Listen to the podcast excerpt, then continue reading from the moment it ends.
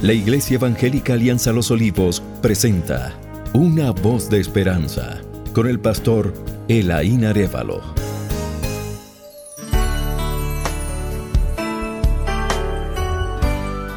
Bienvenidos mis queridos oyentes. Seguimos con el andar en el Espíritu y en el audio anterior hablamos de las manifestaciones o evidencias del control del Espíritu Santo, el cual se expresa en el hablar, en el cantar, en el dar gracias y en el sometimiento. Hoy seguimos el tema del sometimiento del creyente como una manifestación de la llenura del Espíritu. Y la palabra nos dice en Efesios 5:21, sometiéndose los unos a los otros en el temor de Dios. Y sigue expresando los alcances de la sumisión. Primero, la sumisión mutua general, verso 21, someteos los unos a los otros. Hay algunos principios de convivencia social y ciudadana a los que nos toca someternos y ajustarnos para poder vivir. Romanos 14, 7. Porque ninguno de nosotros vive para sí y ninguno muere para sí. Todos vivimos dentro de un engranaje social al cual nos toca ajustarnos y aprender a vivir con ellos. Por eso vemos que en las ciudades grandes hay multas hasta para los peatones por no guardar ciertas normas o principios sociales que se hacen necesarios implantar para poder vivir. Luego nos habla de la sumisión según los principios de autoridad. Efesios 5:22 al 6:9.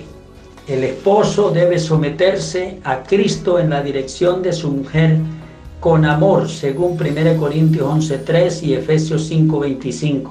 Pero quiero que sepáis que Cristo es la cabeza de todo varón y el varón es la cabeza de la mujer y Dios la cabeza de Cristo. Maridos, amad a vuestras mujeres, así como Cristo amó a la iglesia y se entregó a sí mismo por ella. La esposa debe someterse al marido, Efesios 5, 22 al 24 y Colosenses 3, 18 tomando como modelo de ello la sumisión de la iglesia a Cristo. Las casadas estén sujetas a sus propios maridos como al Señor, porque el marido es cabeza de la mujer, así como Cristo es cabeza de la iglesia, la cual es su cuerpo y Él es su Salvador.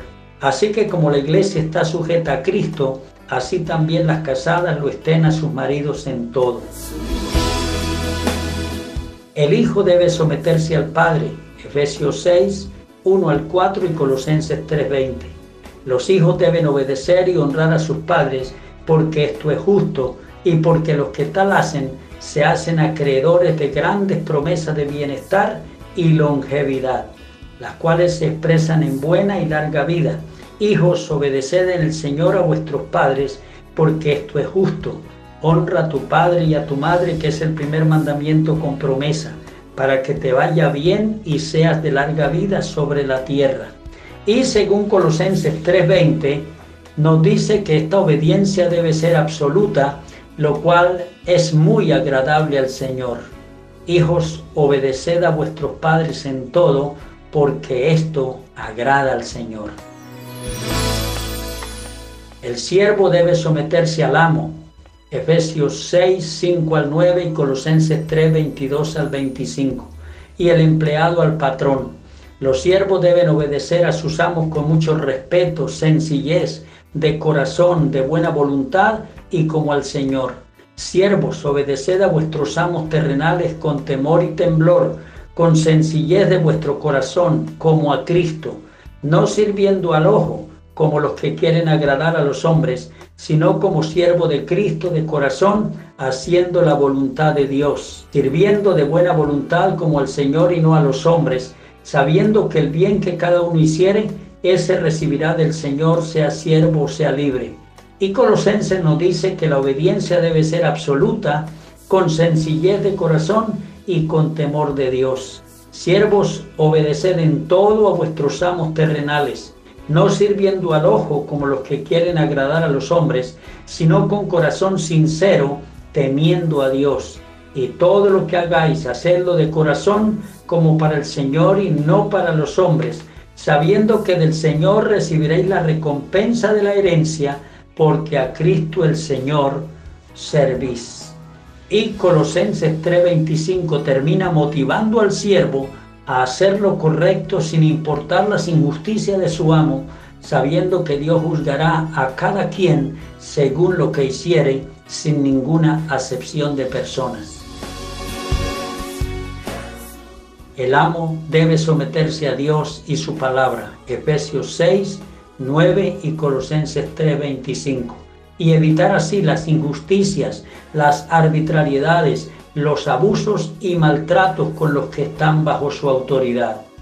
Y vosotros, amos, haced con ellos lo mismo, dejando las amenazas, sabiendo que el Señor de ellos y vuestro está en los cielos, y que para Él no hay acepción de personas. Mas el que hiciere injusticia, recibirá la injusticia que hiciere, porque no hay acepción de personas. Reflexión final. La vida cristiana verdadera es la que se vive en el Espíritu. Gálatas 5:25. Si vivimos por el Espíritu, andemos también por el Espíritu. Gracias por escuchar una voz de esperanza. Iglesia Alianza Los Olivos